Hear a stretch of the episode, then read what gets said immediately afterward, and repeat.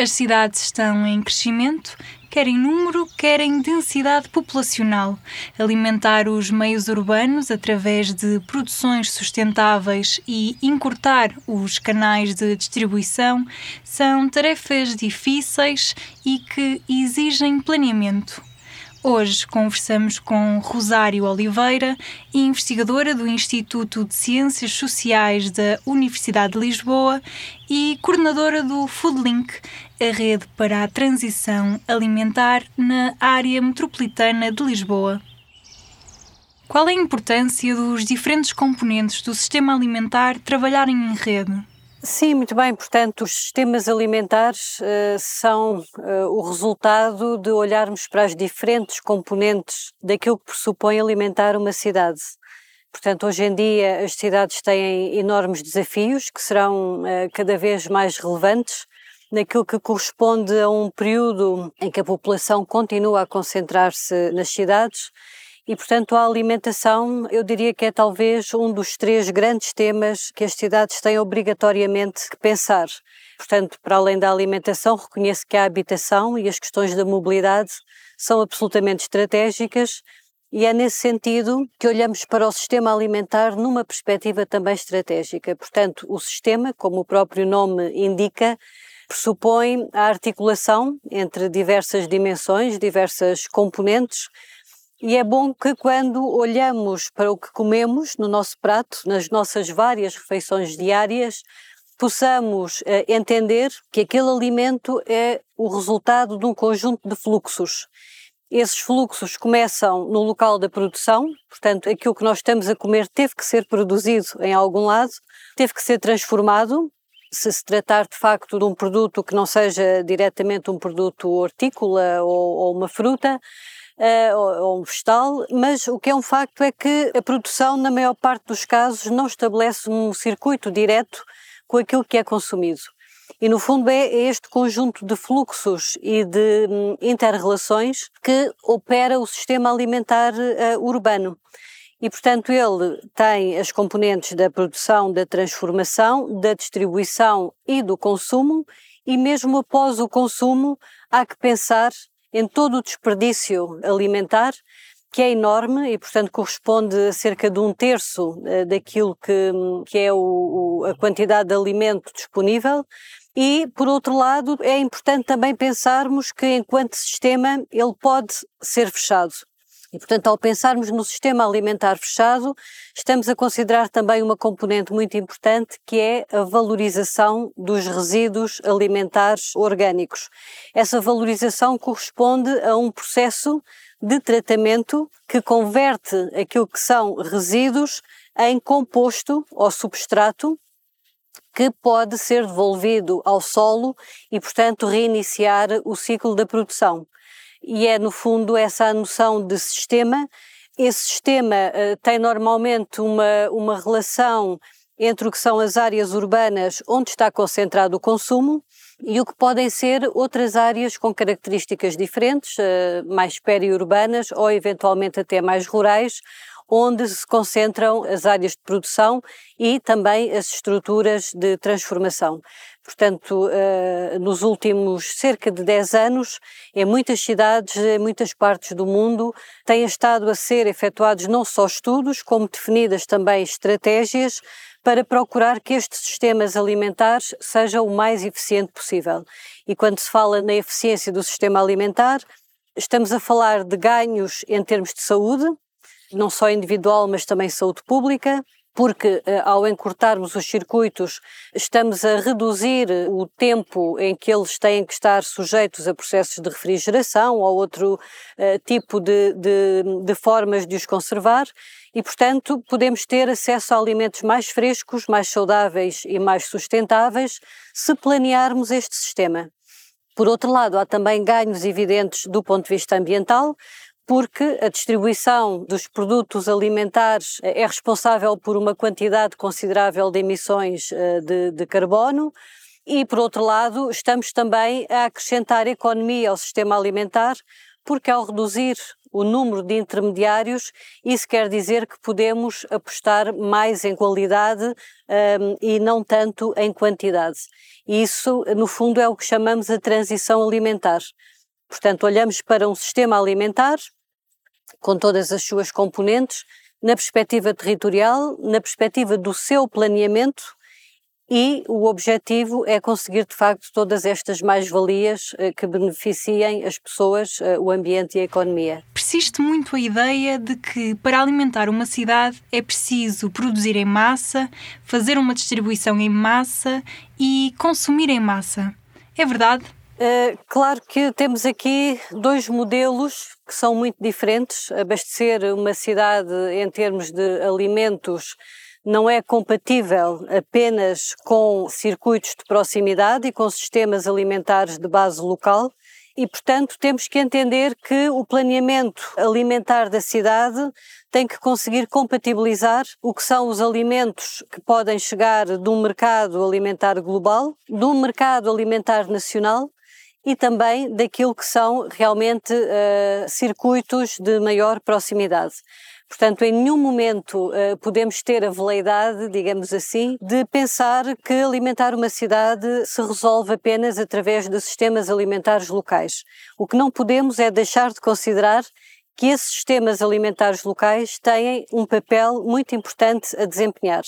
E para isso acontecer, eles têm que ser efetivamente planeados, em alguns casos relocalizados, em alguns casos reorganizados e, portanto, no fundo é todo esse exercício em que consiste este planeamento alimentar. Portanto, quando olhamos como exemplo para aquilo que é a área metropolitana de Lisboa, só para podermos compreender,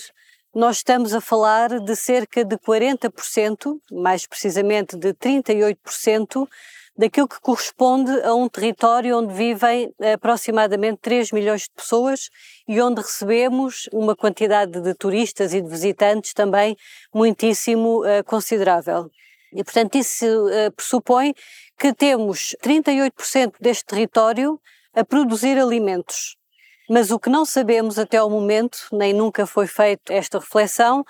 é como é que esses alimentos se distribuem relativamente a um centro urbano onde muitos consumidores estão localizados. E, portanto, há gastos de energia enormes em levar uh, alimentos produzidos na área metropolitana para outras regiões do país ou do mundo, assim como também há uma perda de eficiência muito grande quando, em vez de consumirmos aquilo ou uma parte daquilo que se produz na região, se tenham que ir buscar alimentos a outras proveniências. E, portanto, se considerarmos que estes cerca de 38% do território a produzir se fosse realmente uh, planeado, ele poderia alimentar, do ponto de vista de uma dieta maioritariamente vegetariana, portanto, não estou aqui a incluir nem as componentes de carne, nem as componentes de pescado, mas ele poderia ser suficiente para abastecer cerca de 500 mil habitantes. 500 mil habitantes é sensivelmente aquilo que tem todo o município de Lisboa, que é de facto o mais populoso da área metropolitana e, portanto, é simplesmente para termos aqui uma ordem de grandeza do que é que estamos a falar quando nos referimos a um sistema alimentar eficiente. Também sabemos que consumo alimentar de proximidade permite uma relação mais direta, mais estreita e mais informada do consumidor relativamente ao produtor e, portanto, há muitas experiências em curso eh, com bons resultados, portanto, experiências bem-sucedidas, em que, seja através do consumo direto, em que a pessoa pode ir inclusivamente à exploração agrícola eh, abastecer-se periodicamente daquilo que são as suas necessidades, pode recorrer a mercados locais, pode recorrer a mercados municipais, pode recorrer a mercados de produtores e, portanto, se considerarmos toda esta diversidade de intermediários entre aquilo que é o produtor e o consumidor,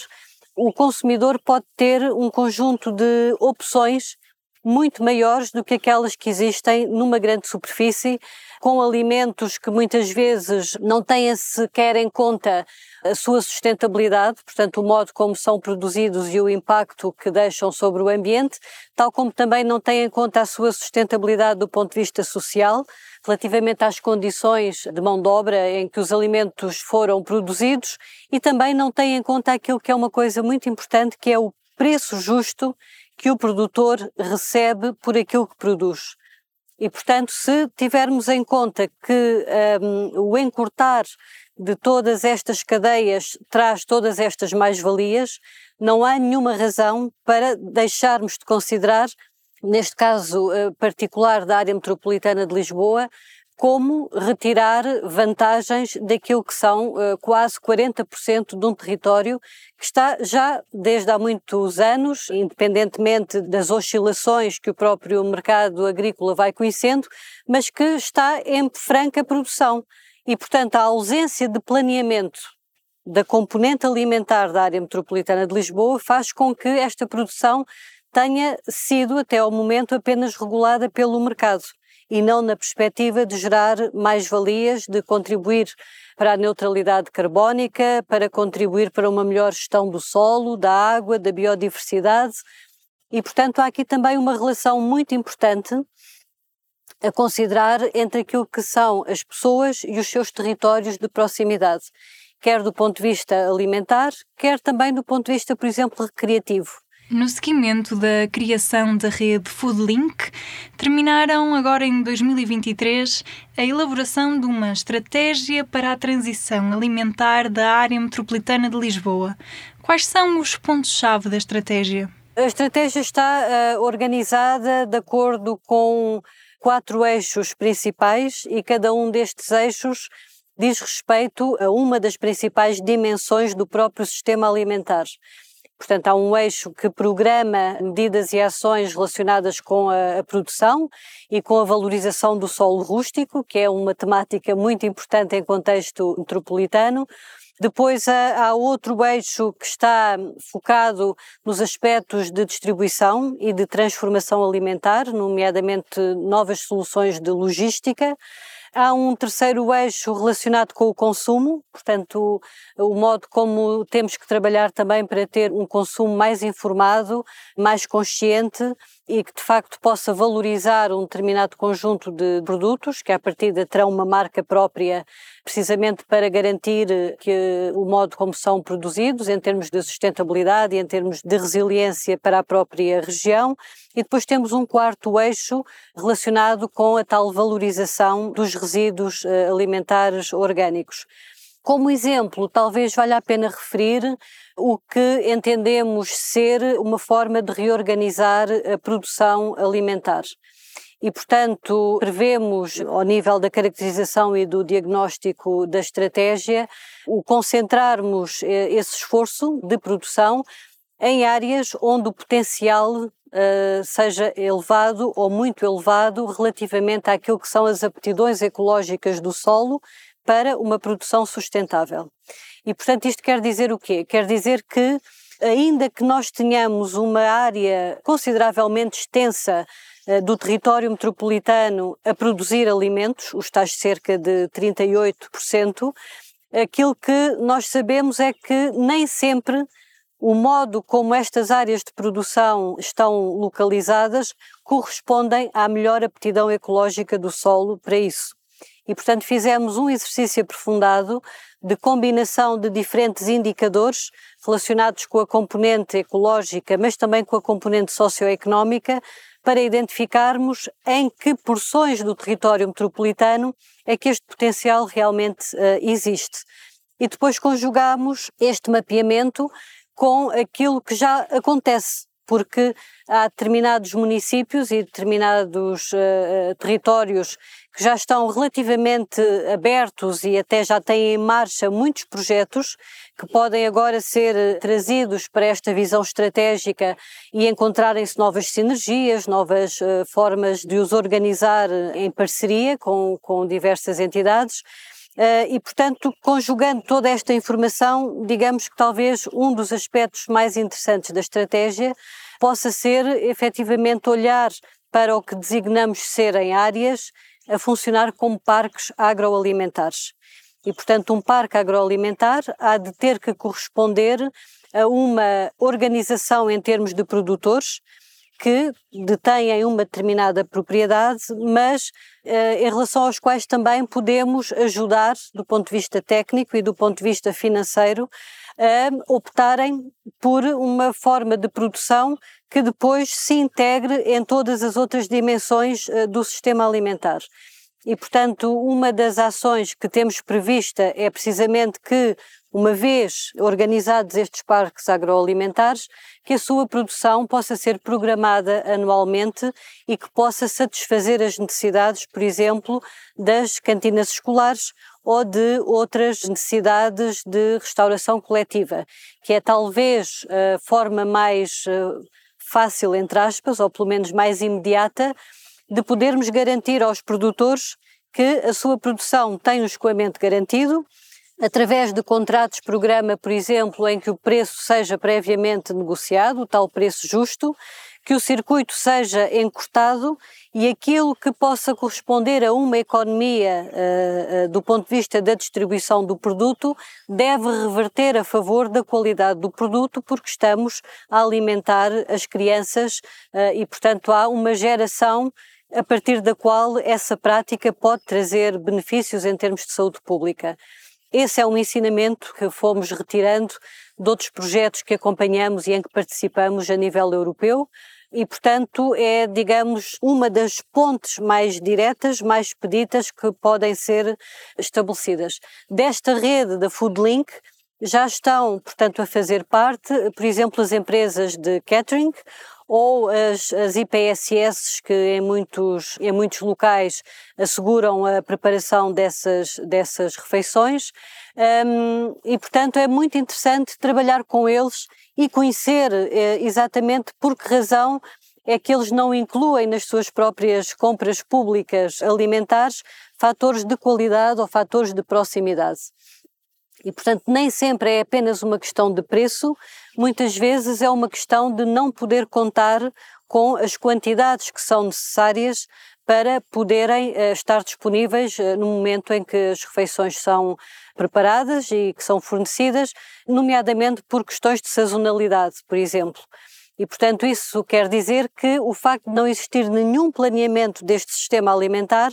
deixa estas empresas e estas entidades incapacitadas de poderem oferecer um produto alimentar de maior qualidade para as nossas crianças. Se considerarmos que do levantamento que efetuamos na área metropolitana, a quantidade de refeições dos estabelecimentos de ensino público e privado que vão desde o ensino pré-escolar até ao final do ensino secundário, estamos a falar de cerca de 32 milhões e 500 mil refeições por ano letivo.